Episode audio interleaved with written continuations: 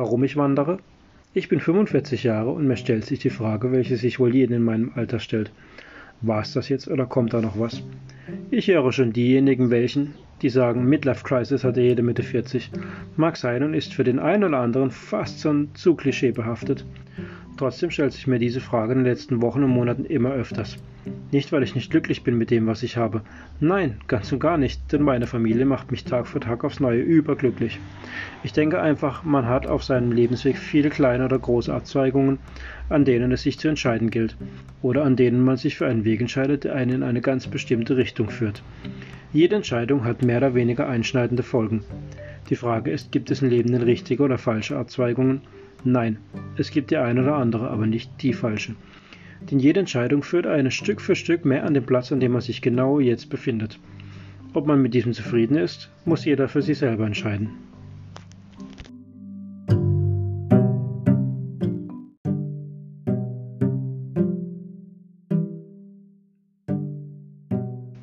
Ich bin mit dem Großteil meiner Entscheidung meinem bisherigen Leben zufrieden.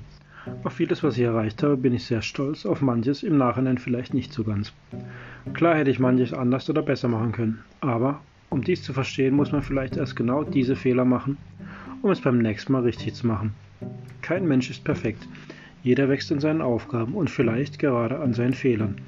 Es gehört sehr viel Größe dazu, seine eigenen Fehler zuzugeben. Ab und zu ist es aber nicht schlecht, sein Leben ein wenig zu reflektieren. Das kann man, finde ich, am besten alleine.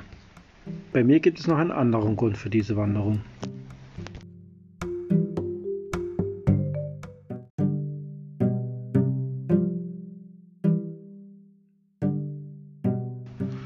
Mein Vater ist kurz nach meinem 18. Geburtstag an einem Herzinfarkt gestorben. Und das in einem Moment, in dem er mir genau gegenüber saß. Die letzten Worte, an die ich mich noch erinnern kann, sind: Mir wird schlecht. Danach habe er mein Leben verlassen, mit 46 Jahren.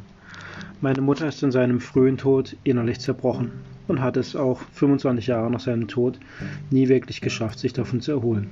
Oder wie es bei ihrer Beerdigung mit einem Vergleich gesagt wurde, ihr edisches Haus war einfach zerstört und sie musste deshalb ihre Zelte hier unten abbrechen, um in das Haus Gottes einzuziehen. Sie wurde 65 Jahre alt und ist am 31. Dezember 2019 ihrer Krebserkrankung erlegen. Ich hatte zu meiner Mutter leider nie wirklich ein gutes Verhältnis und die letzten zehn Jahre vor ihrem Tod hatte ich mich auf der Gefühlsebene immer mehr von ihr distanziert, einfach um mich vor einem psychischen Schaden zu schützen. Ich habe sie eigentlich nur noch als Patientin gesehen, als jemanden, um den ich mich kümmern muss. Nach außen hin mag es kalt und herzlos klingen, aber meine Mutter hatte vor ihrer Krebserkrankung noch eine weitere, welche viele Auf und Abs, sei es emotional oder körperlich, mit sich gebracht haben. Eine Erkrankung, die mir und meiner Familie sehr viel abverlangt hat, mich oft in unangenehme Situationen gebracht hat, welche ich nur durch die Sicht auf sie als Patientin ertragen und durchstehen konnte.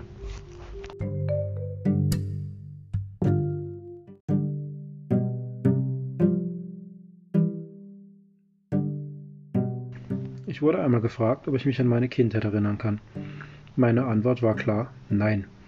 Eine Antwort, welche viele Menschen wohl ziemlich schockieren wird. Aber meine Mutter hat mir einmal gesagt, ich solle stets die Wahrheit sagen. Und das habe ich in diesem Moment.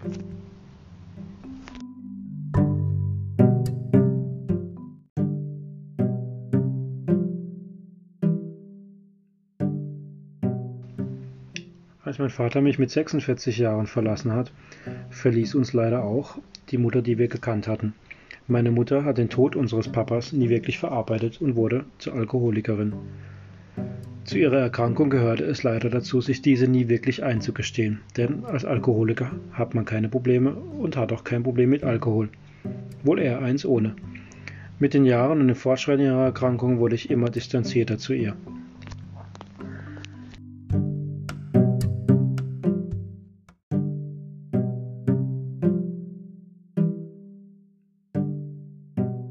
Im Sommer 2019 bekam meine Mutter dann auch die Diagnose Blasenkrebs. Dieser war bereits so weit fortgeschritten, dass es für sie eigentlich keine Heilung mehr gab. Maximal, wenn überhaupt, eine Linderung. Sie entschied sich jedoch dagegen. So wussten wir, dass sie ihren 66. Geburtstag leider nicht mehr erleben wird. Mit dem Fortschreiten ihrer Erkrankung wurde sie jedoch immer normaler.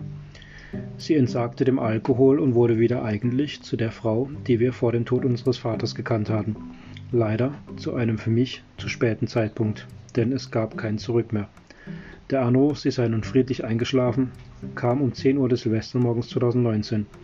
Kurz darauf stehen meine Frau und ich mit einem kleinen Blumenstrauß in der Hand in ihrem Zimmer im Erdgeschoss des Altersheims.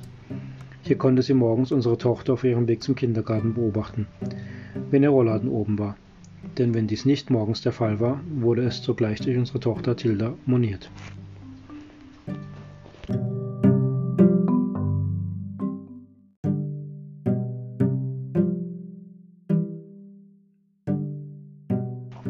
Tod meines Vaters liegt zu diesem Zeitpunkt schon 25 Jahre zurück und wenn ich ehrlich bin, habe ich diesen nie wirklich aufgearbeitet.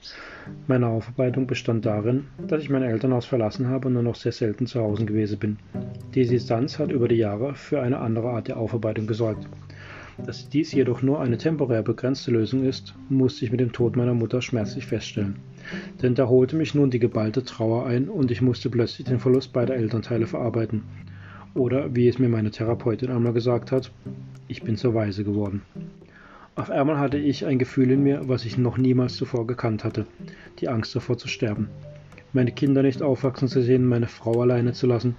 Verstärkt wurde meine Angst genau durch die Menschen, welche mir eigentlich gut tun und die ich liebe. Ich begann Tränen in den Augen zu bekommen, zu weinen, wenn ich meine Kinder im Arm hielt, im Bett zu legen und daran zu denken, wie es denn ist, wenn ich nun sterbe und meine Tochter mich so vorfindet.